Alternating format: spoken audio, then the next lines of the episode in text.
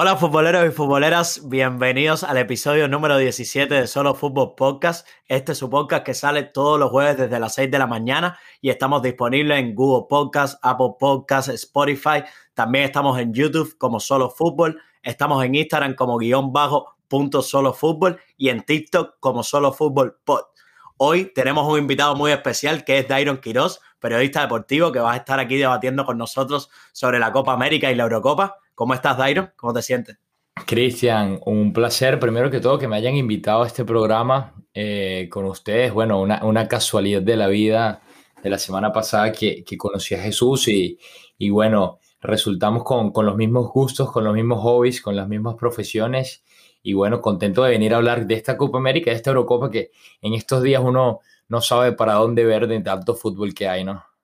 Exactamente, exactamente. Nosotros también muy contentos de tenerte. La verdad es un placer. Y sí, tenemos mucho, mucho contenido hoy. Quiero saludar a mi compañero Jesús Manuel. ¿Cómo estás, Jesús? Hola, futboleros y futboleras de la ciudad de Miami, como siempre digo. Y no, mucho gusto eh, eh, tener a Iron por acá. Nos conocimos la semana pasada, hace un par de días, y hablamos cantidad de, de fútbol y de lo que nosotros hacemos y eso. Y me pareció una persona súper interesante para que pudiera venir al programa y hablar y dar su opinión y, su, y hablar de su experiencia y de lo, de lo que sabe de fútbol. Siempre es importante eh, compartir opiniones diferentes y, de muchos aficionados de este lindo deporte. Exactamente, así que le damos la bienvenida a Iron a la familia de Solo Fútbol Podcast y ya nos adentramos en el tema que viene muy, muy importante. Dijimos en el podcast anterior que íbamos a empezar con la Copa América y así va a ser en una Copa América que ya tenemos resultados, ya tenemos ya alineaciones que fueron en los primeros partidos, así que ya podemos opinar con más base, porque creo que ha sido una jornada que nos ha dejado mucho de qué hablar. Vamos a comenzar con el partido Brasil-Venezuela, que fue el que le dio inicio a esta Copa América y creo que tiene puntos válidos para, para analizar. Dairon, ¿qué, me ¿qué crees de ese partido? Bueno, es un, es un partido que viví muy de cerca, yo soy venezolano, por lo tanto eh, todo lo que tiene que ver con la selección vino tinto, siempre estoy pendiente para, para analizarlo y para verlo como periodista, ojo, no, no como hincha. Y la verdad eh, fue, a ver, a pesar del resultado 3-0, que puede sonar escandaloso, me sorprendió lo relativamente bien que jugó la selección venezolana. A ver, ¿por qué? Cualquiera que me esté escuchando dirá, este está loco. 3-0, que también pudo haber jugado la selección venezolana. Bueno, el equipo de José Peseiro Recordemos que para la eliminatoria sudamericana que se jugó la doble fecha semanas antes de empezar la Copa América, tenía seis bajas del equipo titular. Salomón Rondón, una de ellas, Jefferson Soteldo, que milita en la MLS, Yangel Herrera, del Granada Fútbol Club y pieza súper importante en el medio campo de la selección venezolana, al igual que también Jordan Osorio en, en la defensa central. Todos estos titulares y a eso se le sumó que entre los convocados, que, en, teoría sí estaban sanos para jugar este partido, tanto Jason Murillo como Darwin Machis, que también les va muy bien en, sus respectivas ligas europeas, no pudieron participar de ninguno de los dos partidos. Y de hecho tampoco pudieron participar del partido contra, contra la selección brasileña, con un equipo que se supo bandear Venezuela en las eliminatorias sudamericanas, teniendo en cuenta estas bajas, estas bajas que te estoy diciendo, lograron sacar un empate contra la selección uruguaya. Un buen empate, teniendo en cuenta pues, eh, que Uruguay es Uruguay y a Venezuela le cuesta muchísimo ese rival. Se van a Brasil, Cristian Jesús y futboleros, como lo llaman ustedes que, nos están escuchando ahora, eh, se van a Brasil y salen 11 contagiados por COVID en toda la selección venezolana de fútbol. De esos 11, creo que, creo que eran ocho o siete, me pueden corregir si, si se me olvida el número, no estoy, si, si no Yo tenía, yo, yo tenía apuntado siete bajas. Siete, bajas tenían, exactamente. Siete, eran, a lo que iba, eran bajas futbolísticas. El resto eh, de esas once eran cuerpo técnico, logístico y demás. Entonces eso dejó a Venezuela urgida, obviamente tuvieron que convocar jugadores del torneo nacional, que no es precisamente el mejor de Latinoamérica, y jugadores que nunca habían debutado. Eh, en ese sentido, Venezuela jugó con, unas líneas muy improvisadas eh, en la defensa. Por ejemplo, un, jugador como Luis Martínez, que, la verdad poco había visto de él, la mantilla, que no sabía nada de, él desde el proceso sub-20, tuvo que jugar Bernaldo Manzano, en fin, todos estos nombres que están escuchando probablemente no los conozcan y no tienen por qué hacerlo, porque la verdad ni siquiera te estoy hablando de la banca, no te estoy hablando del segundo equipo venezolano, te estoy hablando probablemente de la reserva del equipo venezolano. Y aún así, con, una, con un planteamiento bastante defensivo de un 5-4-1 que puso el profesor José Peseiro, para no extenderme tampoco mucho más, eh, ese 5-4-1 le permitió defenderse bien, cerrarse bien a la hora eh, de tener que contener a Brasil, pero lo que me pareció más interesante de todo es que cuando tenían la pelota no buscaban el pelotazo y simplemente deshacerse de ella. Eran conscientes de que necesitaban quemar la mayor cantidad de tiempo posible y, lo supieron hacer. A ver, sabía que, en algún momento tanto va al cántaro al lago hasta que lo revienta y así terminó siendo eh, con la selección brasileña, que si te pones a ver los goles, ninguno de los goles fueron eh, goles bonitos de la selección brasileña, fue un, tiro de esquina que paró en los pies de Marquinhos después de un enredo, por ahí otro, un penal de Neymar y, el otro que probablemente se, me escapa ahorita de la memoria, pero, pero se planteó bien la selección venezolana, de hecho José Peseiro dijo posteriormente en, la rueda de prensa que, que estaba orgulloso de sus jugadores a pesar de la derrota hicieron un partido decente teniendo en cuenta que Brasil jugaba en casa y tenía toda su alineación. Venezuela jugaba con la reserva. No, yo creo que ha hecho un, resumen súper eh, detallado y súper bien de lo que es la, eh, selección venezolana. Sí. Eh, la, verdad que sí. Y de la venezolana, me faltó la brasileña, la verdad, y te, iba, y te iba a preguntar un poco sobre eso, Jesús. No, claro, pero quiero dar mi opinión de Venezuela. Yo creo que estoy 100% de acuerdo contigo, de, dependiendo de todos los factores que tuvieron, como las bajas y, el cambio de sistema que tuvieron que hacer. Yo creo que hicieron bastante buen papel eh, contra Brasil. El tercer gol, para detallar, fue de Gabriel Barbosa. Eh, fue en minuto 89. Y la verdad, em, creo que hicieron buen papel. Hay que ver cómo les va contra los otros equipos que, tienen en, la, mm, en, el grupo que están ellos. Y hablando de la selección brasileña, eh, se ha venido viendo, eh, están en buena racha últimamente. Eh, creo que todavía no veo, yo no veo todavía a Brasil como, no diría como una potencia, potencia, porque creo que, como tú dices, los resultados a veces engañan. ganan los partidos, pero no hacen el mejor fútbol que, bueno, que normalmente estamos acostumbrados a ver a Brasil, pero hay que ver, hay que ver eh, cómo, cómo se plantea esta, mm, esta Copa América y el, partido que tienen después es contra Perú, después Colombia y al final tienen contra Ecuador, me parece. Sí. Eh, yo creo que hay que ver cómo, cómo, cómo, se plantea Brasil contra Perú y contra Colombia, que después vamos a hablar de esos equipos y de, lo, y de la alineación que tienen y los planteamientos pero creo que empezaron con buen pie eh, ante una muy buena Venezuela. ¿Qué, crees de esto, Cristian? Bueno, yo creo que cabe ver las dos partes de, la moneda. Venezuela, como decían, yo creo que la mayor, donde veías que a Venezuela le faltaba, si ves el banquillo, tenía solo siete jugadores que contaban en el banquillo. Entonces yo creo que, como dicen, Venezuela tira de garra porque tiene que improvisar, como dijo Dairon, en muchas líneas. Y se vio también durante el partido los errores defensivos que cometía la defensa venezolana era porque se ve que no están acoplados. Eh, son jugadores que no han jugado juntos ni en eliminatorias. Muchos jugadores de ellos no habían jugado ni en eliminatorias ni en otro tipo de torneos. Entonces, yo creo que para mí Venezuela, como dicen, me deja una sorpresa grata y no deja en muy buen lugar a Brasil. Digo esto porque no juega. Este, esta victoria de Brasil no pudo, no quiero, no quiero pensar que sea un medidor para decir la calidad que tiene Brasil. Por supuesto, sabemos que Brasil viene ganando muchísimo bajo la dirección de Tite hace mucho tiempo. Viene de ganar la Copa América. Son méritos que no se pueden obviar. Pero para mí, algo que yo quería señalar era que desde la, de la última Copa América que gana Brasil, solo tres jugadores quedan salvados de la titular, en el equipo titular, que son Marquinhos, Casemiro y Gabriel Jesús. Todos los demás jugadores en esta selección, por lo menos en el primer once que abre Tite, son jugadores nuevos. Por supuesto, Neymar sabemos que no pudo jugar la otra Copa América, pero todos son jugadores nuevos. Brasil para mí está pasando por un nuevo proceso y yo creo que, como decían, se extraña ese Brasil que para mí, si, si Venezuela hubiese podido controlar un poco más a Neymar y a Richarlison, yo creo que hubiese tenido hasta aún más oportunidades de, enfrentarse de, de tú para tú contra este Brasil, porque para mí yo creo que Brasil lo que ha perdido, sobre todo, algo que quiero señalar, es equilibrio en el medio del campo. Al no tener a Arthur, que para mí era la pieza que lo hacía de esta manera, que hacía que, que daba el equilibrio, y fue en la Copa América pasada, ahora está jugando Fred, que es un excelente jugador, no me malinterpreten, pero creo que Arthur le daba eso en el medio del campo a Brasil, le daba ese toque, le daba esa pausa que ahora no vemos en el equipo brasileño y que vemos un equipo que por momentos se ve pragmático, un equipo que juega directo, un equipo que apuesta por las individualidades de Neymar, de Richarlison, de Gabriel Jesús, que apuesta por las individualidades de Paquetá. Entonces, yo creo que, que apuesta por las individualidades que tuvo con el penalti que le cometieron a, Danilo. Entonces, yo creo que es una Brasil que hay que ver cómo se sigue desarrollando, aunque para mí todavía es favorita para alzarse con el torneo.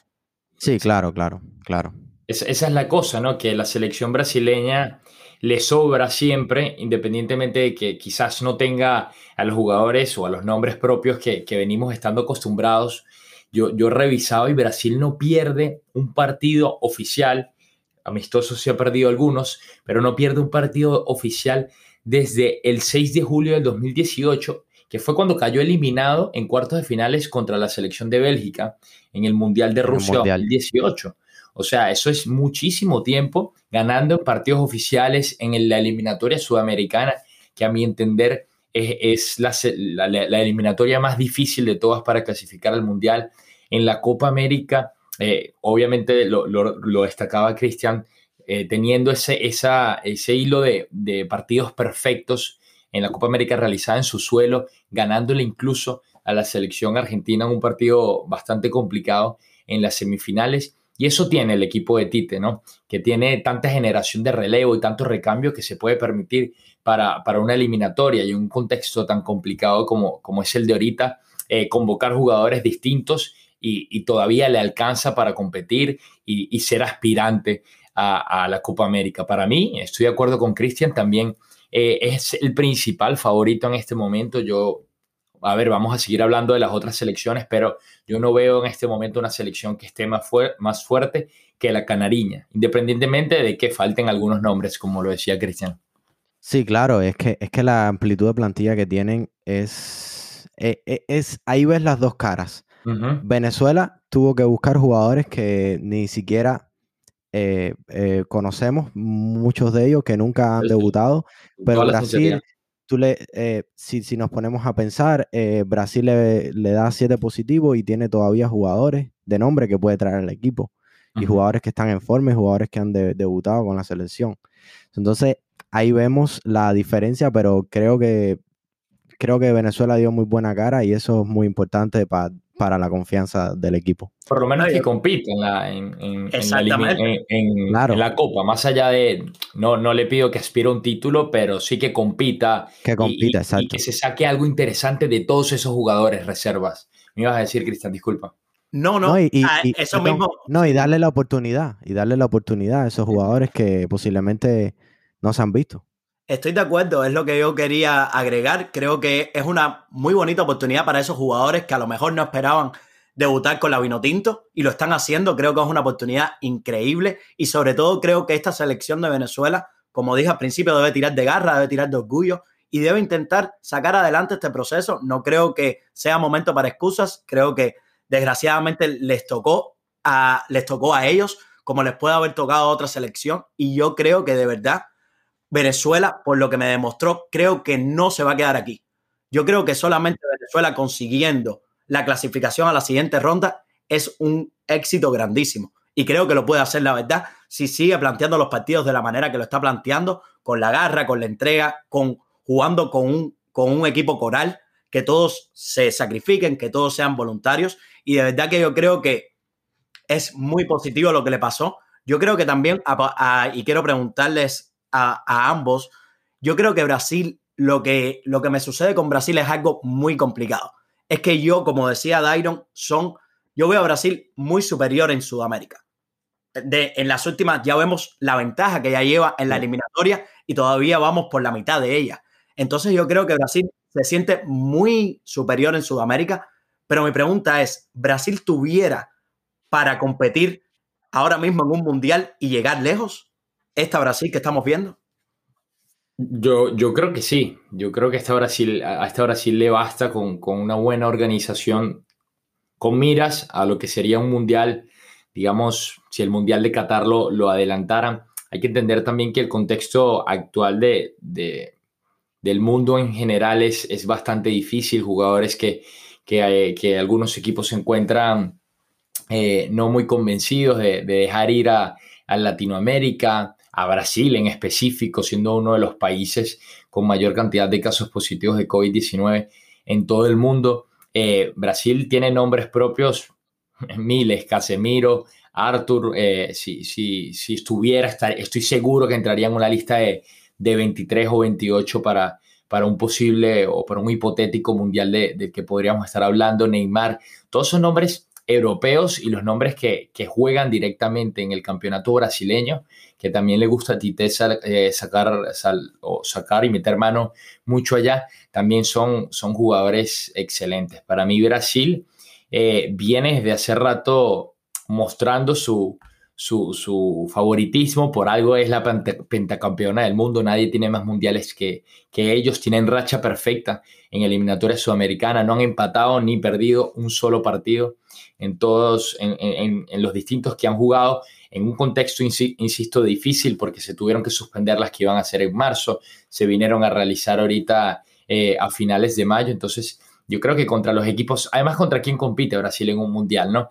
¿Cuáles son los verdaderos equipos que, que aspiran a un mundial? Son o los latinoamericanos, en este momento, ¿eh?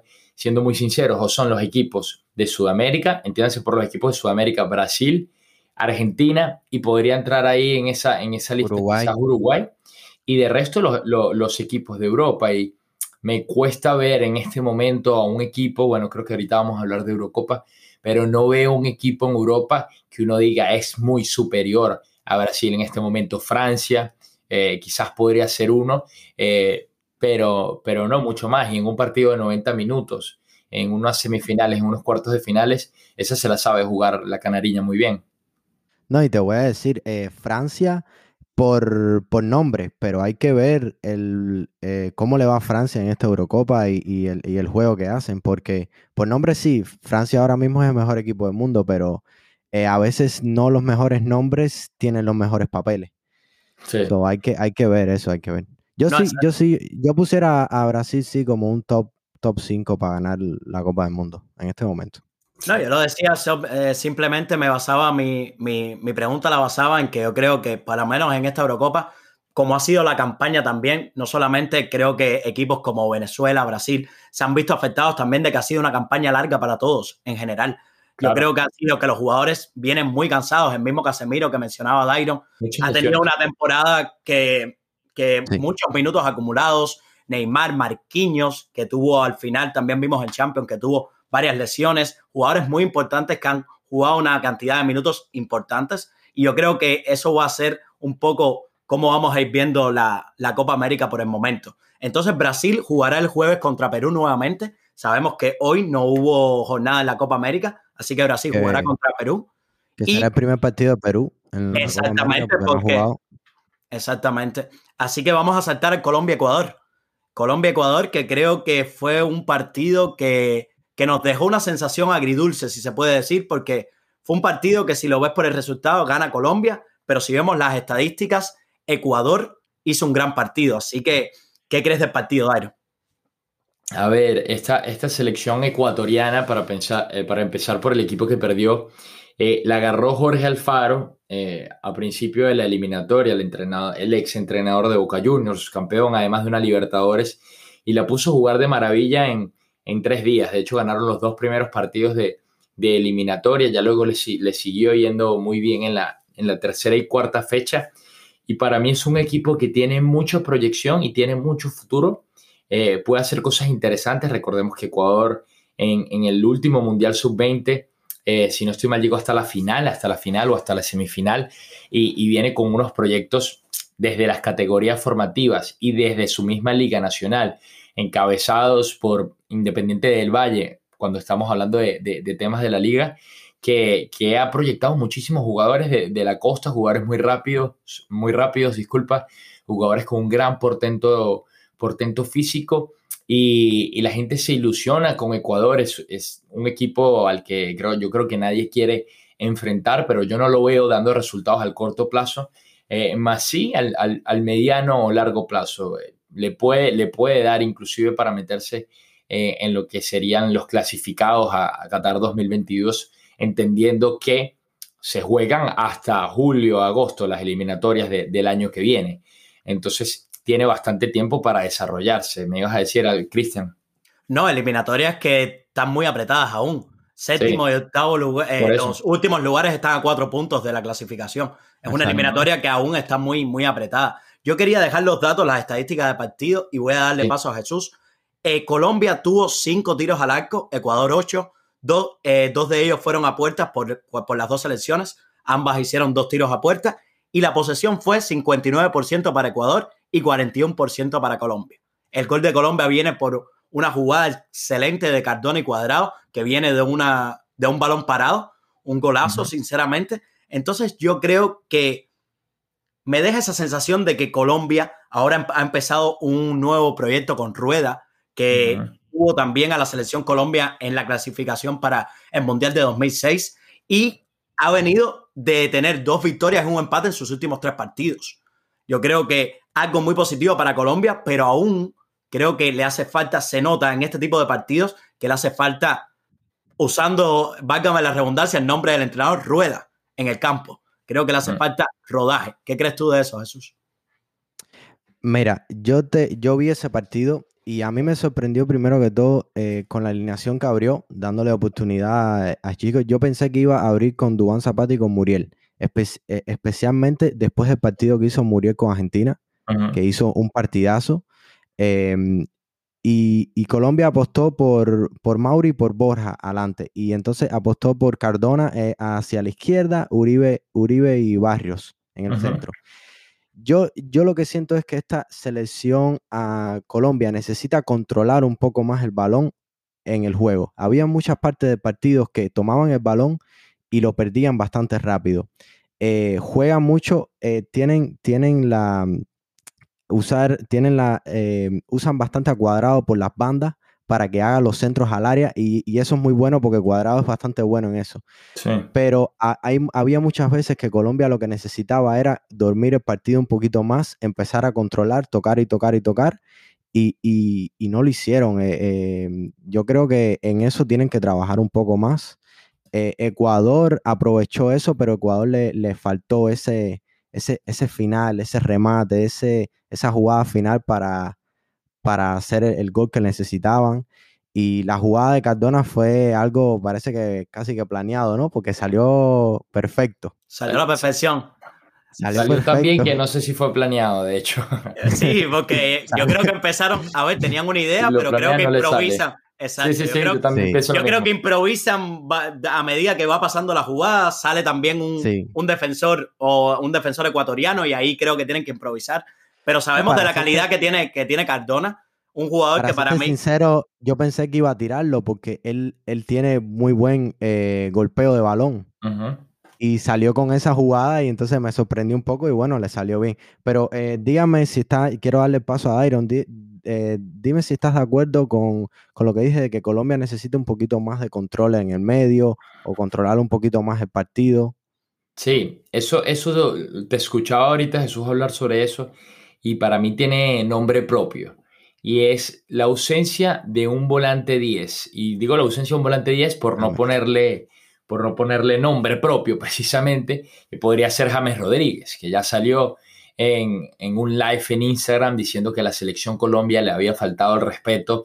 Eh, cuando se refería a la selección Colombia, creo que se refería directamente a, Reinaldo Rueda por no haberlo convocado en principio para la doble fecha eh, eliminatoria y ya luego haber ratificado su decisión al tampoco haberlo llevado a, la Copa América. Creo que eso es lo que le termina eh, doliendo al santanderiano, al volante del Everton, de que no lo llevaran. La selección colombiana siempre ha estado acostumbrada a jugar con un volante 10, con, con James desde los últimos años para acá, en su momento eh, lo era el, el, pibe Valderrama, Mauricio Molina fue otro, distintos en verdad, pero siempre con un volante 10. Me, ha sorprendido que Reinaldo Rueda ha apostado eh, por esto. Iba a ir Juan Fernando Quintero, ese sí iba a ir, pero no lo dejaron viajar desde China, que es en la liga en, en el país que actualmente está están jugando y andan bastante duros con las restricciones para dejar salir a, sus jugadores. Venezuela, de hecho, lo sufrió en su momento con Salomón Rondón, que, que militaba por allá.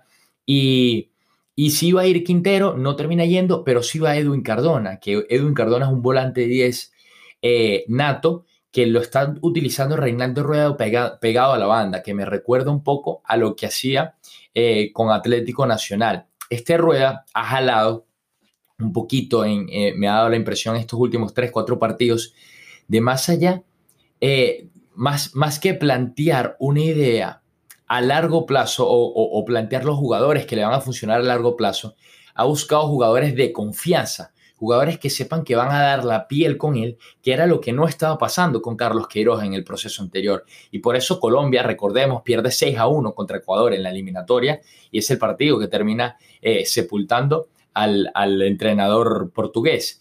Eh, y Rueda dice, yo no quiero cometer el mismo error y busca jugadores que que quizás no están entre los mejores de Colombia, pero que son jugadores de su plena confianza, que lo ayudaron a ganar una Copa Libertadores en el 2016 con Atlético Nacional. Son jugadores como Sebastián Pérez, que se tenía rato sin saberse de él desde que se rompió los, ligamentos cruzados con, Boca Junior, fue a parar a distintas ligas, pero nunca recuperó su nivel. Eh, lo mismo, el mismo Edwin Cardona, eh, también llamó a, a, a Mateus Uribe, que sí es un habitual en la selección Colombia, pero le ha dado él mucha importancia adentro, del, adentro de la cancha. Lo mismo Gustavo Cuellar, por ejemplo. Eh, perdido o no perdido, si no fuera del radar en una liga de Asia y ha sido uno de los mejores jugadores desde que llegó Rueda. A lo que voy es, eh, está, está comenzando un proyecto, está comenzando con una idea y en principio lo que quiere generar, creo yo, es buen ambiente en el camerino porque hubo una interna fuerte después del partido de Ecuador Incluso dicen que, estuvieron a punto de llegar a, los puños y, todo en la selección cafetera. Y, Rueda está tratando de recuperar esa armonía y esa confianza en la cual, no, no sé, James Rodríguez, tengo entendido, eh, había, había traicionado o, había roto un poco esa armonía que existía en la selección y por ahí también puede venir la decisión. Bueno, yo creo que también cabe mencionar, para ir un poco eh, diciendo lo del tema de James, que yo creo que es importante hablarlo, porque yo creo que lo que más hace rueda es cambiar el sistema completamente. Si vemos a Colombia, Colombia no está jugando con el habitual 4-2-3-1 que mencionaba Dairo, no está jugando con ese 4-2-3-1, está jugando con un 4-4-2, creo que bastante, bastante, bastante, eh, eh, bastante señalado. Creo que es un 4-4-2, sobre todo a la hora de defender. Yo creo que entonces en este tipo de sistema, James, si quiere jugar de esa manera, James no cabía en esta Colombia. Y para mí entonces yo creo que también hemos visto una temporada de James que ha sido irregular, completamente en el Everton, cargada de lesiones y, y demás. Y yo creo que Rueda apuesta por jugadores que estén sanos, jugadores que, como bien decía Dairon, que, que le puedan dar ese 100% o por lo menos le puedan dar 70 minutos buenos, 70 minutos que sea al 100%. Yo creo que Rueda apuesta por eso y también por la armonía del vestuario porque creo que no sentaron muy bien las palabras de, de, James Rodríguez. Muriel mismo creo que salió en rueda de prensa y dijo necesitamos apoyo de todos nosotros, de, todas la, de todo el mundo para continuar este, este, este proceso. Entonces yo creo que hay, había un hueco en ese vestuario cuando ella rueda y creo que toma a James Rodríguez como ejemplo. Dice, es un líder, porque sabemos que James Rodríguez futbolísticamente y dentro del vestuario es un líder, y dice, yo voy a, yo voy a eliminar la figura grande de este equipo, la figura que mandaba en este equipo, porque sabemos que este Colombia era la Colombia de James y la Colombia de Cuadrado. Entonces yo creo que dice, voy a eliminar la figura de James y vamos a trabajar como grupo, vamos a trabajar como equipo y vamos a tratar de conseguir los resultados. Es lo que yo creo, un mensaje que trata de mandar Rueda al dejar afuera al, al cafetero. Sí, no, de acuerdo con ustedes dos 100%. Eh, destacar de que yo creo que James se equivoca en hacer esas declaraciones públicas y más en el también. más en, y más en el momento creo que es una decisión para Colombia entera, la verdad. Bueno, vamos a saltar al, otro grupo. Eh, vamos a hablar del primer lugar que es Paraguay, que le ganó 3 a 1 a Bolivia, con goles de Ángel Romero, Ángel Romero y Alejandro Romero. Hoy fue, la noche de los romeros. sí, la noche de los romeros. Eh, un Paraguay que lo vi jugar bastante bien. Bueno, eh, dime. Sí, bueno, yo creo que el partido tiene un momento que cambia todo. Bolivia se adelanta en el marcador con un gol de penalti en el minuto 10, pero la roja que sufrió Cuellar en, eh, antes, de, antes de empezar, antes de, antes de terminar la primera mitad, creo que define el partido. Por doble amarilla, esa roja, yo creo que define completamente el partido. Paraguay no estaba cómodo en la primera mitad, después en la segunda fue completamente de ellos. Fueron 34 tiros a puertas que tuvo, 34 eh, tiros, disculpa, 11 de ellos a puertas. Entonces yo creo que Paraguay todo aprovechó, porque no es solamente que, que le expulse a un jugador al equipo contrario, sino es aprovecharlo. Porque no es solamente, es aprovecharlo y lo supieron aprovechar aunque creo que la selección de la selección de Paraguay todavía me genera muchas dudas. No sé si este sea el partido para decir que, la selección de Paraguay va a avanzar en este torneo y va a alcanzar cosas grandes. No sé si Dairon esté de acuerdo con eso o tiene algo que agregar.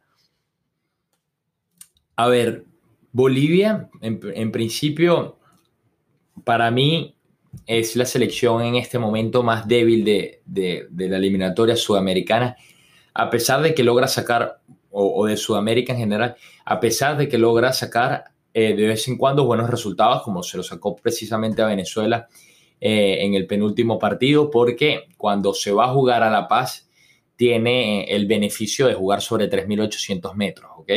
Eh, pero cuando juega de visitante le cuesta muchísimo ganar, le cuesta mucho hacer partidos y, y tiene un nuevo entrenador, César Farías, por cierto, ex entrenador también de, Venezuela. Pareciera que estuviera hablando yo solo de Venezuela. eh, ex entrenador de la, de, la selección Vinotinto, que llegó en el 2018, eh, necesitaba la victoria contra Venezuela en su momento para, para poder seguir y para ganarse el crédito, la consiguió y eso lo llevó hasta, hasta esta Copa América, pero no ha podido terminar de, armar, creo yo, una, una, base concreta para saber eh, cuál va a ser su, titular, su once titular inamovible y que de verdad le funcione y le compita contra los jugadores. Por el otro lado, a mí Paraguay es un equipo que, me gusta. Yo creo que en principio, y eh, hablando sobre lo que decía Cristian, creo que sí se clasifica porque, porque no está tan difícil clasificarse en esta Copa América, por lo que son simplemente dos grupos, cada uno de, de cinco equipos y clasifican los cuatro primeros. O sea, solamente queda uno de cada grupo por fuera. En ese sentido, me parece que en el grupo B, Bolivia eh, es la llamada a quedarse afuera, teniendo en cuenta que está Paraguay, Argentina, Chile y Uruguay. Veo muy difícil que, los bolivianos no se queden por fuera. Paraguay lo llevo siguiendo desde un rato, tiene al Toto Berizo, que tiene experiencia en, Europa. Eh, tiene, por cierto, los hermanos Romero, son, son hermanos, son mellizos, eh, que me gustan mucho como juego, son jugadores muy rápidos ambos están por, los extremos, por las bandas, se cambian de bandas y no sabes quién es quién porque son igualitos. Eso como, como chiste, ¿no? Como, Confunde. Eh, pero, pero son jugadores muy buenos y tienen un 10 que, que, para mí es de los buenos 10 que hay entre los equipos sudamericanos ahorita, que es Miguel Almirón. Tuvo su paso por la MLS en el Atlanta United, le fue excelente lo exportaron al Reino Unido, al Newcastle, y, allá también ha hecho buenos papeles, a pesar de que el Newcastle eh, pues no es un equipo excelentemente armado en todas sus líneas, pero Almirón lo rescata. Eh, en ese sentido, creo que, que, Paraguay también tiene cuenta con veteranía en Gustavo Gómez en, la defensa central y, es un equipo que le va a dar, por, ejemplo, por lo menos, para clasificar a los cuartos de finales. Si tiene un entrenador como el Toto Berizzo, que puede desarrollar un proyecto a largo plazo. Insisto, los proyectos tienen que ser a largo plazo y los entrenadores se tienen que medir por sus ideas y por lo que estén haciendo y no por sus resultados. O como lo veo yo, por lo menos. Sí, no, yo 100% de acuerdo contigo. Em, desde que se va a clasificar, por supuesto, está eh, es que Bolivia en ese grupo está, lo tiene bastante complicado. Es que ya perdió con, con Paraguay y le queda Argentina, Chile. Paraguay era posiblemente el partido menos difícil que tenía, creo yo. Era, yo creo que el rival directo, si se puede decir, el rival directo que tenían, que tenían los bolivianos para, para intentar. Ahí era, ahí era la posibilidad de, si acaso, poder meterse en esa clasificatoria, pero yo creo que ya todo está cantado. Eh, quiero hablar del partido Argentina-Chile. Tenemos que hablar. Eh, bueno, Messi eh, creo que le pasa a Cristiano en más goles de tiros libres. Es correcto. Si no me equivoco, creo que un golazo, por cierto. Sí. Y, y, bueno, aquí en este partido podemos ver la gran rivalidad que hay entre Chile y Argentina, ¿verdad? Eh, qué partido. A mí me encanta ver estos partidos porque son tan bonitos cada vez que estos dos equipos juegan. Hay una rivalidad, una intensidad. Es de verdad que es Tienen jugadores y con más, mucho corazón ambos equipos. Claro, y, más por la historia que tienen de Chile ganarle dos Copas América a Argentina. Eh, no, no, es un partidazo. pensé, pensé que se lo llevaba Argentina porque veo viendo a Argentina un poquito mejor y más, bueno, en el equipo que esté Messi siempre va a tener ese, va a ser favorito. Pero bueno, yo creo que Eduardo Vargas con ese gol empata en el partido y creo que después de ahí más o menos se decanta más o menos como termina el partido, bastante parejo entre los dos. Que eh, quiero que me des tu opinión, Cristian, sobre este partido. Bueno, yo creo que la verdad, la clave de este partido, voy a dejar un dato que quiero, que quiero, que quiero decirles. Todos los goles de, de la primera jornada vinieron de que se crearon a balón parado. El que de Brasil contra Venezuela fue de un córner. El de, el de Bolivia vino de penal. El de Messi vino. Colombia. El de Colombia vino de una jugada a balón parado. Yo creo que esto dice mucho. Es un detalle que puede parecer mínimo, pero es un detalle que dice mucho del nivel de juego que estamos viendo hasta ahora en la Copa América. Una Copa América que para mí, como digo, vienen, como decía Dairon, la selección venezolana sufrió de COVID y para mí yo creo que también va, va, van a seguir sufriendo selecciones de este, de este mal, porque no creo que Brasil era la sede indicada para jugar esta, este, este torneo, pero bueno, tuvo que ser así. Entonces yo creo que estamos viendo eso, también cansancio de todas las temporadas, y para ya entrar en el partido y hablar de Argentina, vi una Argentina que me gusta, me gusta, pero me gusta por momentos. Una Argentina que para mí no puede concretar los partidos, no puede jugar bien los 90 minutos, y eso es un problema para Scaloni. Yo creo que. ¿Sabes con quién le pasó? Con Colombia le pasó. Le pasó con Colombia y, le pasó, y le pasó con Chile en la, en la eliminatoria también, en el último partido que tuvieron. Entonces yo creo que esta Argentina tiene, está sufriendo de un mal. Un mal propio que es Messi está muy, muy atrasado. Messi tiene que bajar demasiado para dar juego a sus compañeros, porque yo creo que la idea principal de Scaloni es jugar por bandas, es dejar de que las bandas se abran, de que estén bastante abiertas y por ahí desarrollar juego, pero para esto Messi tiene que salir de esa posición y tiene que tirarse vía Messi por momentos jugando como si fuera un Sergio Busquets en Fútbol Club Barcelona, muy por detrás, muy muy por detrás. Entonces yo creo que de esta manera Messi como único va a meter gol en la selección argentina va a ser de falta. Eh, también tuvo la mala suerte de que Nico González no tuvo la noche. Lautaro tampoco tuvo la noche. Para mí una Argentina que crea muchas ocasiones, que tuvo un buen desarrollo en el juego, pero no pudieron tener esa eficacia. Algo que le viene pasando en torneos desde hace mucho tiempo. Una Argentina que no puede concretar, que no encuentra al fin ese delantero que de verdad pueda hacer ese soporte para, para Lionel Andrés Messi. Y no solamente para Lionel Andrés, sino para, para, la, para la Argentina en general o los mediocampos que necesitan para que Messi no tenga que bajar tanto. Pero no. Eh, ahí es donde, ahí es donde yo, yo, no, yo no entiendo muy bien ese tema, porque eso, eso de Messi bajando a la mitad del campo a, buscar el balón es algo que siempre ha tenido que hacer en la selección argentina, pero por años, y que en el Barcelona lo han tratado de desentender de esa función, a pesar de que algunas veces lo, lo veamos ahí. Y yo no entiendo, y, y, verdaderamente si alguno tiene la respuesta que me lo explique, por qué él lo tiene que hacer con la albiceleste si es que tiene mediocampistas bárbaros, el equipo argentino es un equipo de ensueño, es una eterna promesa, de hecho, es un equipo, es una generación que ha llegado a tres finales, una mundial que perdió contra Alemania, en Brasil precisamente, y las dos que he mencionado ahorita creo que, que Jesús contra Chile. Entonces, la verdad, eh, no entiendo por qué se hace tan difícil eh, generar un contexto en la selección argentina que beneficie y que saque lo mejor del 10.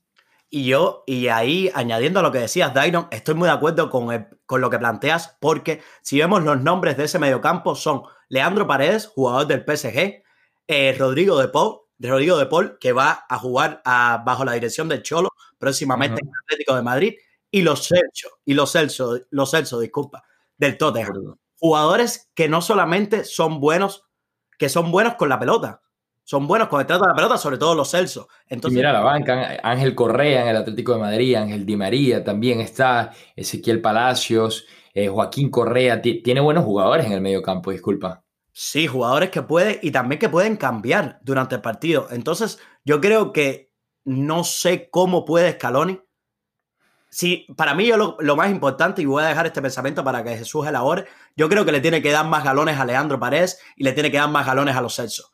Sin duda, para que este proceso de que Messi tenga que bajar a buscar balones. de responsabilidad. Por supuesto, con la pelota. Tienen que tener mucha más responsabilidad con la pelota a la hora de la salida de balón, sobre todo.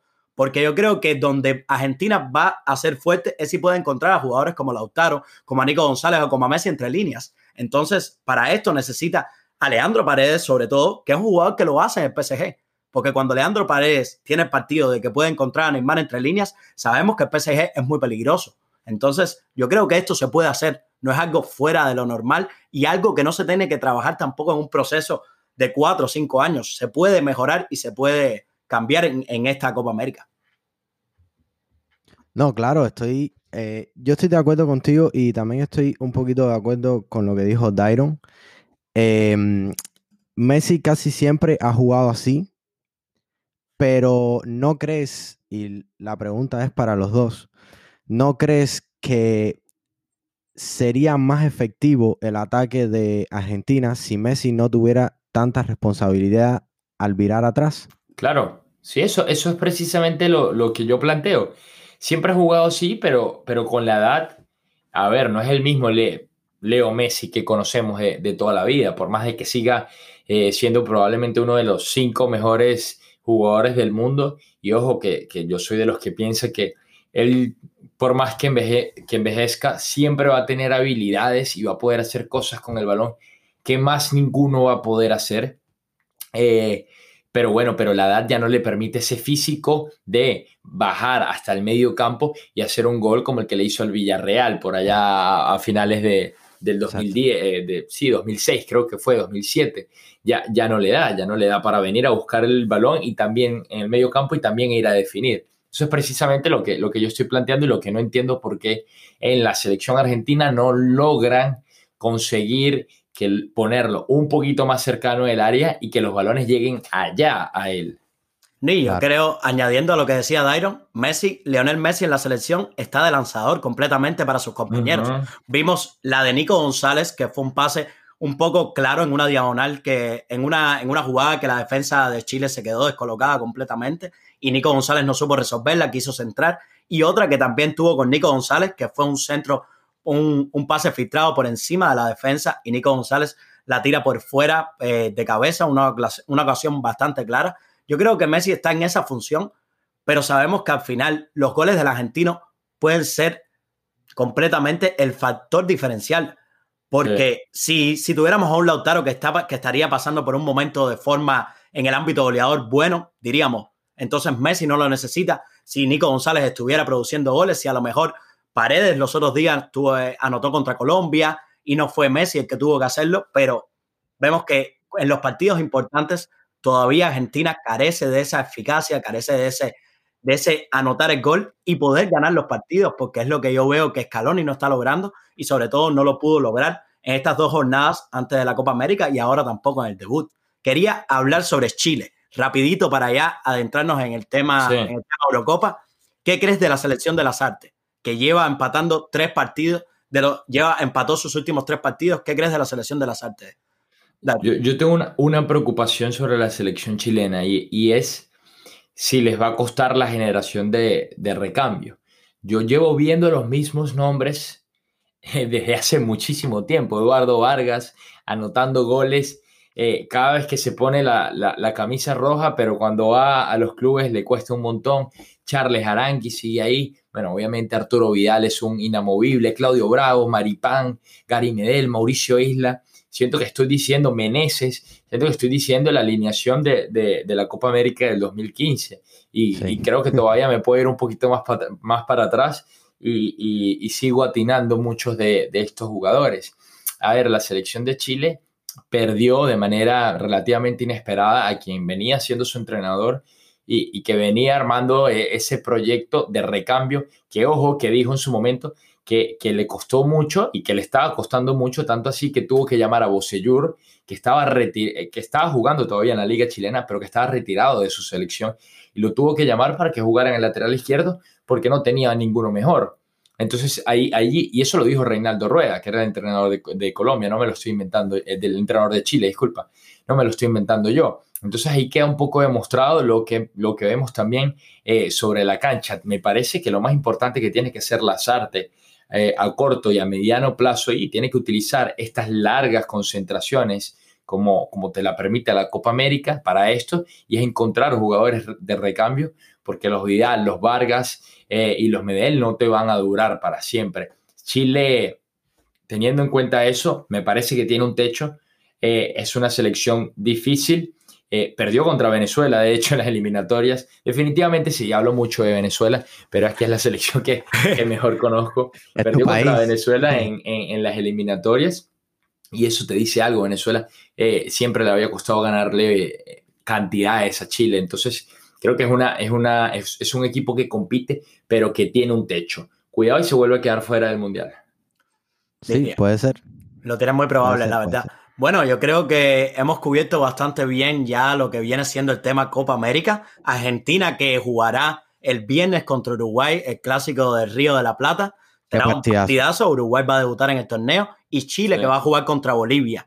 También van a ser los próximos enfrentamientos que van a tener estas dos selecciones, que creo que pueden ser de las, si se puede decir, de las favoritas por lo que han conseguido, sobre todo en, en el torneo de Copa América. Así que Vamos a ver cómo sucede y vamos a seguir, por supuesto, el proceso de este torneo. Tendremos unos 15 minutos, más o menos 20 minutos, para tocar rápido, rápido el tema Eurocopa, que tenemos mucho contenido, pero vamos a tratar de hacerlo bastante rápido y vamos a tratar de tocar los temas importantes. Ya, ya, ya hay un clasificado que es Italia. Mamma mía, Italia. Está haciendo Mamma mía. La tengo que reconocer porque, porque ustedes lo dijeron en el episodio anterior. Ustedes hablaron mucho de Italia. Sí, eh, Italia creo que está haciendo un trabajo muy espectacular el equipo italiano. Eh, están jugando un fútbol muy bonito que me gusta mucho y, yo creo que yo no, lo yo no lo ponía antes en el capítulo, yo no lo puse como mis cuatro, como entre mis cuatro favoritos a ganar, pero yo creo que después de lo que estoy viendo puede ser. ¿Mm? Yo creo Puede ser porque creo que están, creo que van bien. Yo creo, que, están haciendo un buen fútbol. Yo creo que después de la primera jornada y de los partidos que vimos y de que las selecciones, si se puede decir, las selecciones que líderes que se pensaban que iban a ser las favoritas, el, nivel de juego que demostraron o, o, la forma de juego que demostraron, yo creo que Italia es la que mejor está jugando al fútbol, lo que ha demostrado estas dos jornadas, porque ya Italia también... Como conjunto, sí. Como conjunto, sí. Es una Italia que para mí no me parece Italia la Italia histórica esa que veíamos el catenaccio, lo defensivo no es así. Es una Italia que sale de atrás con, con balón, sale atrás con, sale desde el fondo con balón, se, se defiende con la posesión, si tiene que ser directo también lo es, tiene rapidez, los jugadores se sacrifican, los jugadores corren. Entonces yo creo que es una Italia que lo tiene todo, una Italia que es muy fuerte en las dos, en, la, en los dos arcos. Eh, vemos también que ha tocado con un momento de Chiro Inmóvil que ya lleva dos goles en la primera y en la segunda jornada, algo que no pasaba desde Cristian Vieri en la Copa del Mundo del 2002. Entonces yo creo que esta Italia, hoy mismo también vemos un nombre propio, Locatelli, un nombre que muchas personas no estábamos siguiendo porque era un jugador de Sassuolo, pero nos hemos dado cuenta que ha hasta opacado a la figura que se pensaba que iba a ser Nico, Nicolo Varela. Ha ido opacando esa figura. Eh, eh, háblame también de Berardi. Berardi me ha sorprendido. El partidazo que hizo Berardi hoy. Verás, hoy yo mismo, antes de. Estaba preparando el programa antes del partido y quería hablar de que no me gustó su primer partido. Pensé que Chiesa ahí podía entrar, pero Mancini apuesta nuevamente por Berardi y hoy me cae a la boca completamente porque en la primera jugada hace un jugadón que lo, que lo, que lo lanza casualmente Locatelli y después él solo se inventa una jugada para dejarlo solo, para dejar solo a Locatelli. Y entonces es eso. ¿Qué crees, Dairon, de esta, de esta Italia? ¿La pones como favorita? A, ver, no, no la pongo entre mis cuatro primeros, eh, no la tengo ahí, creo que los voy a ir revelando a, medida que vayamos hablando de, los equipos europeos, pero va a llegar, me parece, más lejos de, lo que yo pensaba en principio. Eh, lo que tú dices de Berardi y de, de, por un lado, y yo te agrego a Insigne por el lado izquierdo, eh, me, me, me, ha gustado bastante por, por, lo que tú dices. Hay un hombre importantísimo que viene de una gran temporada como es Federico Chiesa y, y que Federico Chiesa tenga que ir al banco eh, por estos dos en dos partidos seguidos y que, y que además hayan respondido, o sea, que no sea una apuesta de Mancini testaruda, eh, sino que en verdad le han dado resultados, me habla muy bien de un equipo que todavía tiene una gran banca y que me gustó muchísimo lo, que dijiste, Cristian, no apuestan a ese clásico fútbol italiano del catenaccio, sino que juegan con unas líneas bastante avanzadas, presionan mucho, les gusta presionar mucho a la defensa rival y utilizan muchísimo a los laterales, sobre todo esa banda izquierda que ocupa Spinazzola, el número 4, que sube bastante y genera muchísimo, muchísimo fútbol por, por esa banda. Me ha sorprendido gratamente, por algo es el primer eh, clasificado y, creo que se puede estar metiendo unas cuartas, unas cuartas de, final, semifinal. Semifinal no, porque como te digo, no está entre mis primeros cuatro, pero no, no, no me lo imaginaba llegando a los cuartos de final. Claro. No, yo creo... ahora lo empiezo a considerar. Yo quería nada más añadir a esta selección italiana creo que es una selección, aparte de todo lo que hemos mencionado, muy versátil. Hoy vimos el primer gol que fue completamente en una jugada de rapidez, una jugada individual, pero también los otros dos goles fueron de fuera del área, de disparos de fuera del área. Entonces vemos que es una selección que cuando no encuentra vías, a lo mejor para entrar dentro del área, también apuesta por el disparo a media distancia y le da resultados. Entonces yo creo que, como decías, nombre propio Spinazzola, que juega casi como un extremo más, es un extremo más para, para, Italia, creo que es, da mucho apoyo, da mucho apoyo. Exactamente, Jesús. Entonces, ¿qué creen de Turquía? No, el trabajo, el trabajo de Jorginho también en el mediocampo. Por supuesto. Sí, importante. El jugador de, del Chelsea que, que hace eh, esa, esa labor como comparándolo con otros de, de Kanté, de Casemiro, limpia y limpia mucho, corta el juego cuando lo tiene que cortar recupera balones y, sabe dar salida al equipo italiano. Y no permite. No, y es que esa, esa, e, esa, posición eh, antes siempre ha, sido por Verati. Pero bueno, ya sabemos ya el, en el. Está sentado, ese es que viene. sentado. Exactamente. En el primer partido no pudo estar en el banco y, por el estado de forma que tenía, pero está todavía en la lista de, convocados por, por Mancini. Claro. Yo creo que Jorginho lo principal que hace, para ya terminar rápido, es que no permite que Italia se quede larga. Nunca, en ningún momento. Nunca se queda larga y eso es algo muy importante y que permite, como decía Dairo, también que esta selección pueda presionar arriba a los rivales. Claro. El otro equipo que eh, es Gales, bueno, está Gales con cuatro puntos, eh, Suiza con un punto y Turquía con cero. Nombres propios de Gales, Ramsey y Gareth Bale. Qué partidazo. Qué partidazo, un partidazo hoy. Un partidazo para recordar. Un partidazo para recordar, yo creo que se lo merecía. No, y es que, es que, es que en el primer tiempo le da tres balones, o creo que cuatro balones a Ramsey, y el último fue el que terminó eh, eh, siendo gol, pero los tres antes eran ocasiones de gol. Es que, es que, estaban, estaban aplicando la misma fórmula. Ramsey venía de segunda línea, tirando esa diagonal, que la defensa turca parecía que no, no, no encontraba la fórmula para pararlo y en la última, como decía, Ramsey lo aprovechó. Gareth Bale que falla un penalti, pero después da la asistencia para el segundo gol, que ya deja casi también con muchas posibilidades esta selección de Gales. ¿Qué crees rápido de, Gales en, este, en esta Eurocopa, Dairo? Te, te, iba a decir, Gales tiene, tiene unos nombres, tiene, tiene lo suyo y teniendo en cuenta que Suiza no ha podido dar pie, que es algo que, que yo no me lo esperaba, Suiza tiene, tiene buenos nombres propios, tiene jugadores que les va muy bien en la liga alemana, tiene buenos jugadores en el ataque, en fin, me parece que, tiene buenos jugadores en todas las líneas y, Gales viene pisando fuerte con un jugador que se inspira mucho más y se nota con su selección que con los clubes y con algunos otros que no lo dejan solo. Aaron Ramsey eh, es un clásico en la selección de Gales, es un clásico en el fútbol inglés. Y hay un muchacho que a mí me gusta mucho y, que vengo siguiendo desde hace un rato, que es Daniel James, que juega por ese extremo derecho, el extremo del el delantero del Manchester United que anteriormente eh, estaba en el Derby County y, que ha venido contando para, para, para Page y que me parece que le da bastante ofensiva al equipo y le da otras opciones más allá de estos dos nombres propios que, que son fáciles mencionar en teoría. Por supuesto. La verdad, entonces vamos a ir pasando para el grupo B. Para el grupo, B. Está Bélgica con tres puntos, Rusia con tres puntos, Finlandia y Dinamarca. Eh, destacar lo de Dinamarca, eh, lo de Eriksen, eh, que ya sale la noticia de que está bien, está recuperado y eso, pero un gran susto que, que nos dimos en ese partido. Quería dejar eso por ahí y, mm, que mucha fuerza. Y bueno, Bélgica, que es uno de mis top 4 para, por el equipo que tiene. Estoy contigo. sí, un Lukaku que lo vi jugar muy bien en, el partido contra, contra Rusia.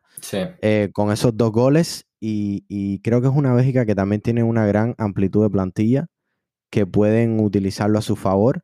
Eh, tiene jugadores muy importantes como De, de Bruyne, eh, el mismo Courtois en la portería, em, Hazard, que, que, supuestamente el entrenador salió de que está entrenando lo más fuerte posible para estar en forma, Carrasco, eh, Praet, Benteke. Mertens. Tiene equipazo, bueno. Mertens. Tiene un equipazo. Tiene un equipazo. Un equipazo. Mertens también, en Nápoles. Darion, yo te iba a preguntar, ¿crees que esta Bélgica tiene ahora mismo, porque vemos que es una Bélgica que viene en proceso, de que vimos que en el Mundial ya llegó a una semifinal, ¿crees que esta Bélgica puede dar el cantazo, el campanazo, si se puede decir, en esta, en esta Eurocopa? Sí, sí, sí lo veo por lo que tú precisamente acabas de decir. Eh, viene de hacer un buen mundial, ya, ya lleva rato cosechando este tipo de jugadores.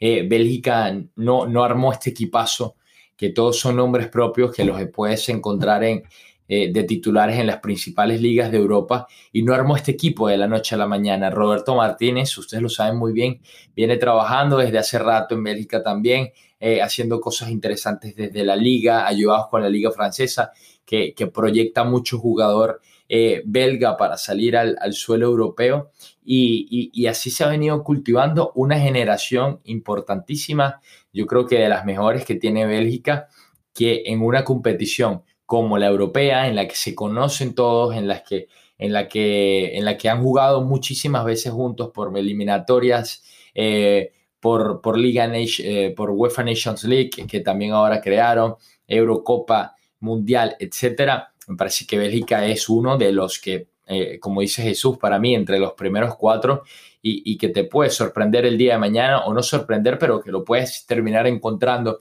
en una final y, vas a entender cuando mires para atrás por qué llegaron hasta allá. No, no van a ser cosas del destino. Creo que no tiene que ser una sorpresa.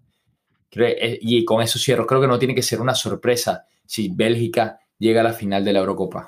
Para mí, ya para terminar un poco con el tema Bélgica, para mí yo creo que es lo que dicen, no tiene que ser una sorpresa, pero necesita actuaciones como la que tuvo Lukaku.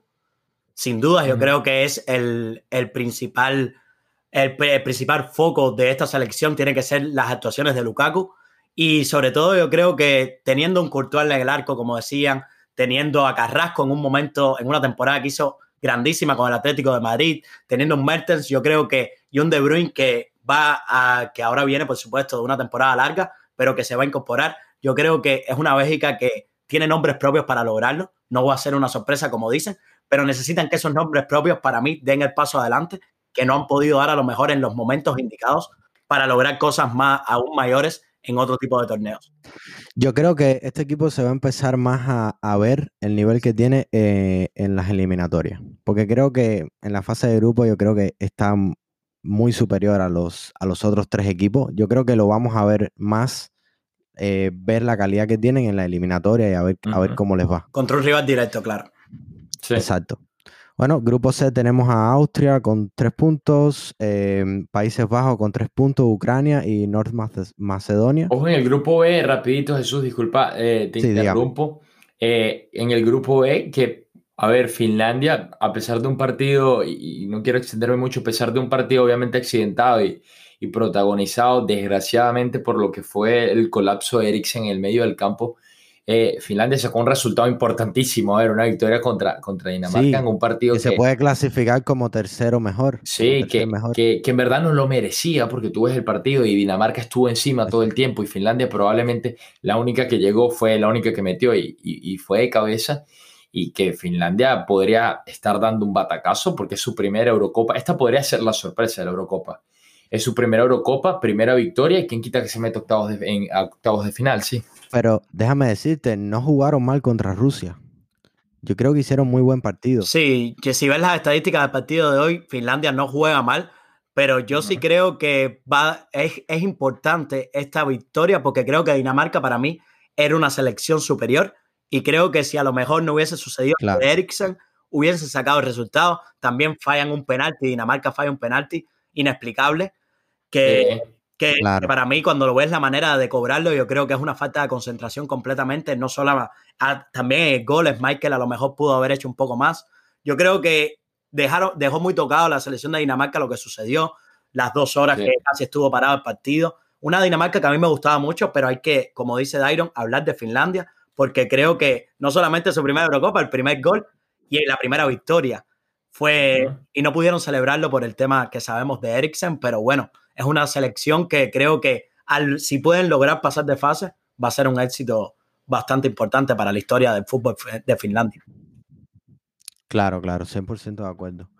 Eh, bueno, saltamos al grupo C, ¿no? Austria con tres puntos, Países Bajos con tres puntos, Ucrania eh, cero y Macedonia cero. Eh, quería destacar el partido de Países Bajos contra Ucrania. Uy, qué partidazo. Qué partidazo. Yo creo que es mejor. Yo creo que el mejor, el mejor hasta Mejor de la Euro. Qué partidazo. Es que yo creo. Y bueno, ¿qué, qué, creen, ¿qué, creen, de Países Bajos, de esta selección? Porque nosotros estuvimos hablando y analizándolo yo y Cristian en el, en el podcast pasado, en el episodio pasado, y, y estábamos hablando de, de, de, que Holanda viene de esa gran generación de Robben y ese Mundial 2010, esas grandes actuaciones. Y, que estamos viendo un, Países Bajos que no tiene muy, o sea, no está al mismo nivel que estaba esa Holanda de antes, como se, el otro nombre que tiene. Eh, ¿qué, ¿qué, crees de eso, Dairon? ¿Tú crees que, es que, que los ves bien para esta Eurocopa o, o crees que, que ha bajado el nivel. La cosa, la cosa incluso con Holanda tiene que ir desde más atrás. Eh, ellos han tenido siempre equipos muy buenos. Recordemos la, claro. la, Holanda del 74 con Johan Cruyff, obviamente, llegando a la final de ese mundial y, cayendo derrotados ante Alemania. Ya luego ganando una Eurocopa que han ganado nada más contra... Eh, se me va ahorita contra quién fue, pero fue en, 1988, un golazo de, de, de Marco Van Basten. Y, Holanda, a ver, a mí me gustan mucho los nombres propios que tiene. Eh, me parece, una de las cosas que más me gusta de Holanda es el tipo de fútbol que juega. Es el fútbol con el que yo me siento identificado, es el fútbol que, a mí me gusta, el propositivo, el, el, que presiona alto, el que le gusta tener, tener el balón. Y yo creo que si Frank de Boer puede alinear al grupo eh, con miras a un, a un mismo objetivo y, que se entiendan adentro de la cancha, eh, Holanda puede hacer algo interesante. No, no, no digo que ganarla, eh, pero sí por lo menos competir de manera justa como lo merecen, clasificando a, a, las fases de, eliminatoria directa. Y, y, es que venían con un buen proyecto de Ronald Koeman que tuvo que acabarse porque se fue al Fútbol Club Barcelona, pero, pero Holanda juega, juega bien, tiene buen nombre y solamente le falta que Frank de Boer ponga, ponga las ideas eh, como son en la cancha para que ellos se entiendan de la mejor manera. Claro, claro, yo estoy de acuerdo. ¿Qué, crees, Cristian? No, yo creo que exactamente estoy bastante de acuerdo con lo, con lo que planteaba Dairon. Eh, yo creo que esto Holanda, para mí lo único que sí, yo creo que todavía es un proceso que lleva tiempo, son es un núcleo muy joven y creo que les ha chocado demasiado la, que se paró ese proceso con Ronald Koeman yo creo que Holanda le da para clasificar, pero no a lo mejor para avanzar muy lejos en esta Eurocopa. Entonces yo creo que también hablar de Ucrania, Ucrania que fue una selección que para mí luchó y le puso las cosas complicadas a, a, esta, a, este, a esta selección de Países Bajos. Entonces yo creo que Ucrania por ahí, para mí, aparte de, porque Holanda sabemos que es la, era la, la más fuerte de este grupo, yo creo que por ahí Ucrania todavía le queda el partido contra Austria, le queda el partido contra Macedonia del Norte. Exactamente, yo creo que pueden sacarlo. Otra que también tiene, otra que también tiene un equipo interesante también, tiene jugadores interesantes. Sí, exactamente. Lo que también es, es algo, como se dice, un, un, espejismo lo que sucedió, porque Macedonia del Norte para mí es el equipo más débil, con todo el respeto, de, de, este grupo. Entonces hay que ver de verdad de qué está hecho Austria. Ahora va a enfrentarse, si no estoy equivocado, va a enfrentarse contra contra Holanda, contra Países Bajos, Austria, Países, Bajos, y Ucrania. Ahí se va a ver. Ahí se va a ver de qué puede, de qué de verdad puede lograr esta, esta Austria, que también me gusta, mostró cosas interesantes, aunque le costó la victoria contra Macedonia. Estuvieron empatados hasta el minuto. Hasta el minuto, déjame ver rápido, hasta el minuto 78 estuvieron empatados. Hasta el minuto 78. Entonces yo creo que hay que ver si esta Austria puede seguir avanzando, aunque creo que se puede colar en, en la fase de eliminatoria directa. A mí, a mí me gusta mucho eh, el, equipo de Austria, de hecho, que pude ver pedacitos de ese partido contra Macedonia y sí me sorprendió que, que le costara tanto porque tiene muchos nombres. Austria viene, viene, viene tiene jugadores una buena liga y tiene nombres también que, que juegan constantemente en, en, la liga, sobre todo en la liga alemana. Eh, me sorprendió un poco que le costara contra Macedonia, pero también hay que destacar, y destaco rapidito, lo de Ucrania. Creo que ese va a ser un duelo muy bonito por el segundo lugar, el, que sea entre el partido entre Ucrania y Austria va a ser un partido a muerte porque, porque ambos equipos tienen muchas ganas de clasificarse. Ucrania lo demostró haciendo un partidazo y, luchando literal hasta el último minuto eh, contra Holanda y, y, ese partido va a ser clave para definir el destino del grupo. Por supuesto. Por supuesto. Sí, no, claro, claro. Y uno, uno de ellos se va a clasificar como mejor tercero. Definitivamente. Ahí hay una buena posibilidad de mejor tercero en ese grupo, sí. Claro. Bueno, después vamos al grupo D, que está República Checa en primero con tres puntos, Inglaterra con tres, Croacia cero y Scotland cero. Eh, Escocia, perdón. Estamos... Sí. Eh, República Checa, que lo dije en el podcast pasado, es una de mis selecciones favoritas porque como, como Cristian había dicho, nosotros en Cuba no tenemos un equipo que puede llegar a internacionalmente y siempre nuestros padres nos decían escoge un equipo pequeño para que tenga más emoción. No le vayas a una Alemania, hmm. a uno, porque al final del día son selecciones que tienen más posibilidades de ganar. Y a mí siempre me gustaba República Checa y estoy bastante contento por la actuación que hicieron. Eh, yo creo que ahora es el partido que tiene el golazo de la Eurocopa hasta ahora Sí. Con ese golazo de, de mitad de cancha, ¿no? De mitad de cancha, exactamente. Exacto. Mm. Y está interesante, pero eh, se, le, se va a ver ahora contra Croacia en el próximo partido. Se va a ver qué tan, qué tan bien está ese equipo, qué, qué tan lejos puedes llegar. Y bueno, eh, decir de Inglaterra rapidito que tiene una plantilla espectacular y joven y para futuro se ve súper interesante. Para mí, ah, lo que quiero hablar de un poco de, Inglaterra rápido es la alineación. Yo creo que era lo que todos estábamos esperando. Y Southgate apuesta por Declan Rice, de 22 años, jugador de West Ham. Calvin Phillips, de 23 años, jugador del Leeds United. Creo que esa es la base. Me encanta. Y fue el jugador del partido en, contra Croacia. No solamente por la asistencia. la asistencia. Exactamente. No solo por la asistencia, sino por lo, que, por lo que. Al final, al, al final terminó jugando con Foden y con Mount. Era lo que iba. Foden. tiene demasiada, demasiada, demasiada banca, demasiado equipo, demasiados jugadores. Y quiero dejarle las edades. Foden 21 años, Mount 22, Sterling de 26 y Kane de 27. Si vemos la edad de media del campo para adelante, esta Inglaterra es un proceso para que puede llegar muy, muy lejos. No solamente en esta Eurocopa, para mí, en el futuro. ¿Lo tienes en el top 4 tuyo?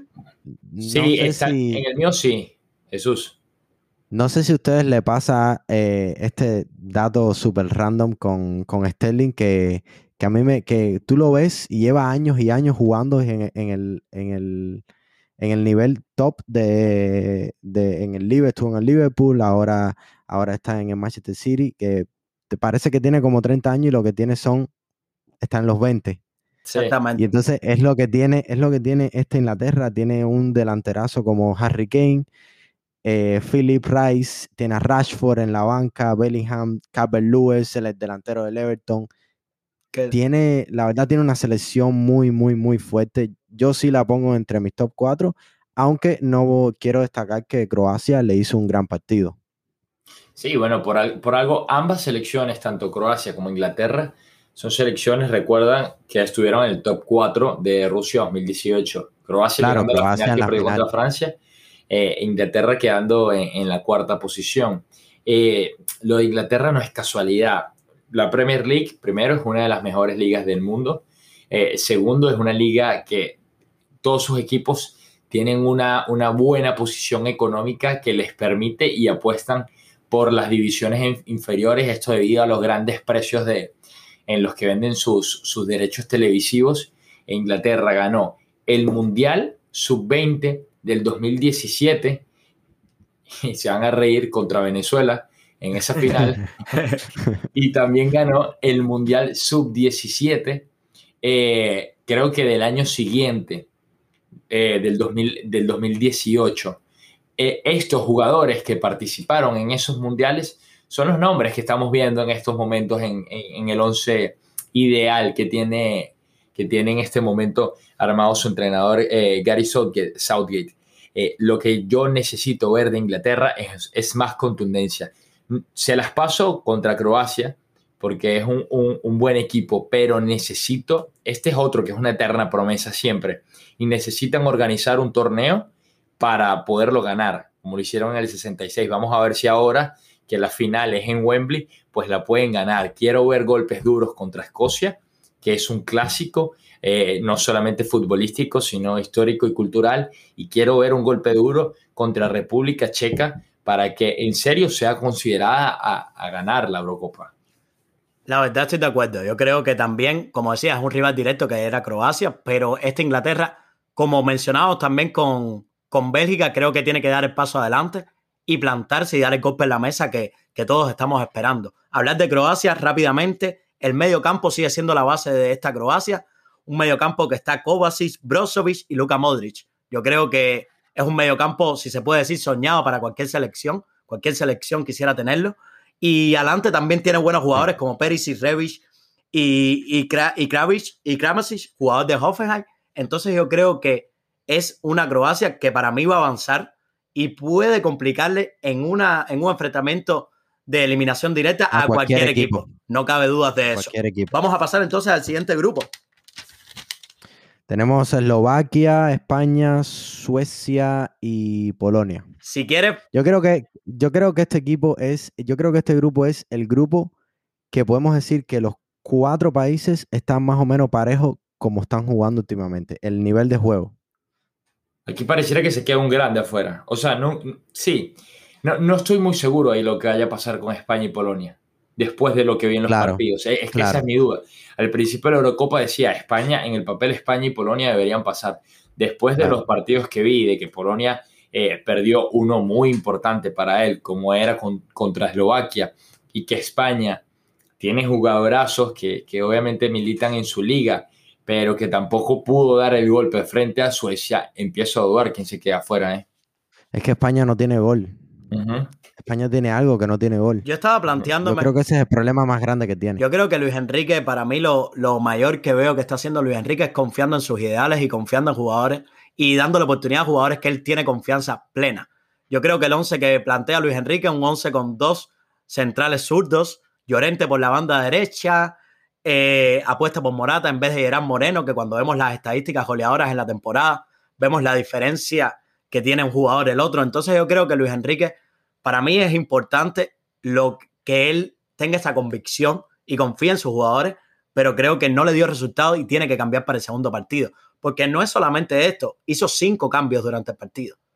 Y todos fueron de la mitad del campo hacia de la mitad del campo, disculpen, hacia adelante. El único jugador que jugó los 90 minutos del medio del campo hacia adelante fue Pedri. Entonces, algo dice eso.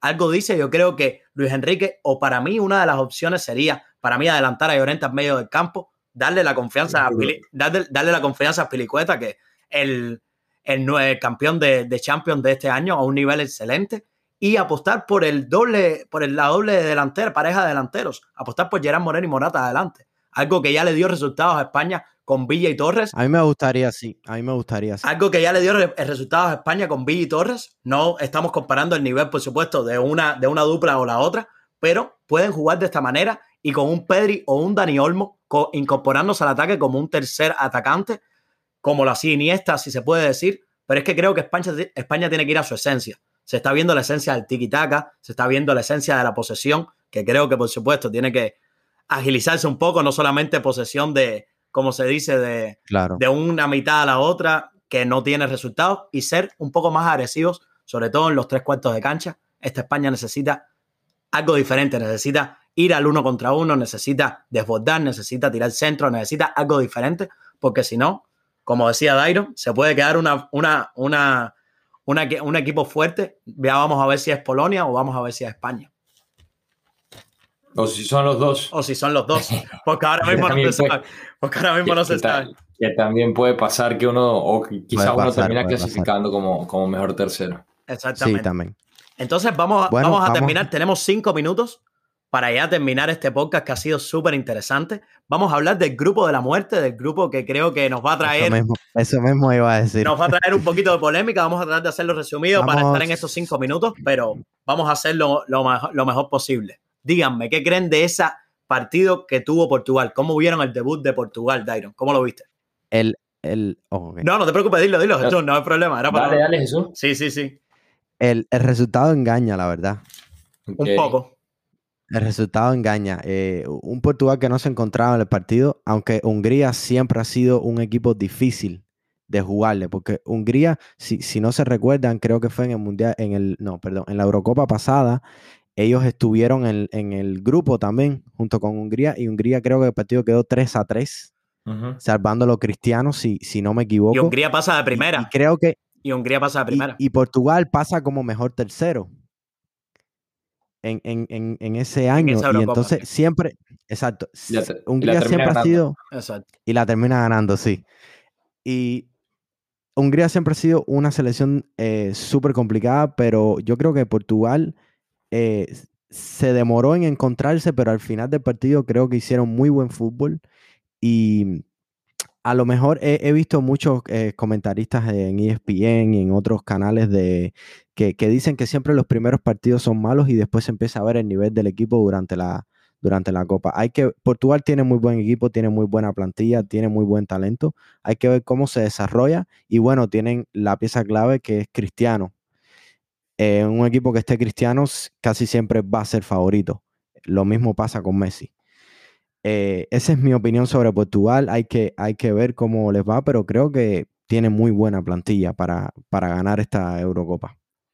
Ahí en ese grupo se ubican los dos que completan mis cuatro favoritos, que son Portugal y Francia. Francia de, ambos tienen un equipazo, mejor dicho, tienen nombres propios por todos lados. Portugal tiene Cristiano Ronaldo, tiene al segundo, que quedó de segundo en la tabla de goleadores de la liga alemana después de Robert Lewandowski, como lo, como lo es Andrés Silva, tiene a Bernardo Silva, tiene a Joao Félix, Bruno Fernández. jugadores, aunque el partido, lo que estoy de acuerdo, el resultado engaña. Si te das cuenta, los tres goles fueron después del minuto 84. Ahora, tienen a una bestia que es Cristiano Ronaldo, que se convirtió en ese partido en el jugador con la mayor cantidad de goles anotados en la historia de la Eurocopa, superando a Michel Platini, que tenía 10, el francés, el portugués, el, CR7, llegó a 11 eh, con el tanto de penal que le marcó a Hungría. Me da la impresión, y hablando un poquito en general del resto del grupo, eh, que, es el grupo de la muerte, sin duda alguna, que, se, que aquí se queda un grande afuera porque no creo que clasifique mejor tercero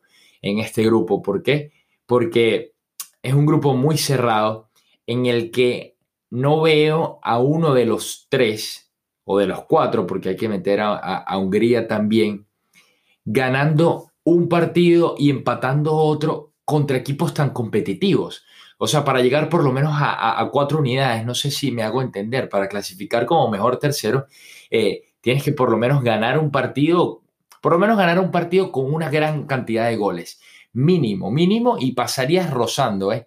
Lo, ideal sería ganar un partido y empatar el otro. Y con un equipo y con un grupo tan cerrado, que, tiene equipos tan competitivos que no se dejan hacer goles fáciles, más allá de, de los últimos 5 o 6 minutos contra Hungría, eh, no sé si alguno de ellos pueda arreglárselas para clasificar de mejor tercero. Claro. Claro. No, es que. No, 100%. Es que yo creo que, Dairon, lo que mencionabas es que van a ser partidos muy, muy difíciles los que vienen. Alemania, yo creo que tuvo un chance muy bueno contra esta Francia, una Francia que supo guardar el resultado y creo que no se va de la idea de esa Francia que ganó el, el Mundial en el 2018, una Francia muy pragmática, una Francia que jue, apuesta por el, por el juego directo, apuesta por, por, por, por defenderse en núcleo, defenderse en, en colectivo. Así que yo creo que esta Alemania, para mí, o clasifica o no clasifica, como decía Dairo. Entonces yo creo que vamos a ver qué sucede, la verdad, con este grupo, que es impresionante. A mí yo creo que hay que seguirle un poco más a Francia y Alemania para mí tiene que hacer unos cambios tácticos, como son Kimmich, yo creo que tiene que volver al medio del campo. Y, y, de verdad lo creo que está sufriendo de no tener un 9 en sus filas, un 9 puro en sus filas. No, claro, pero a mí, a mí lo que me, a mí lo que Francia me dejó un poquito así es eh, con todo el, con todo el equipo, con el gran equipo que tiene, eh, yo pensé eh, ver un poquito más, un poquito más de ese fútbol que uno se esperaba por la calidad de los jugadores que tienen. Em, yo creo que Alemania tuvo, tuvo más la posición, si no me equivoco, del partido, dominó un poquito más, aunque no veo una Alemania muy, muy efectiva de cara a portería. Bueno, por supuesto, Francia tiene muy buena defensa atrás, pero también, por ejemplo, vi a, un Havertz muy flojo con el balón.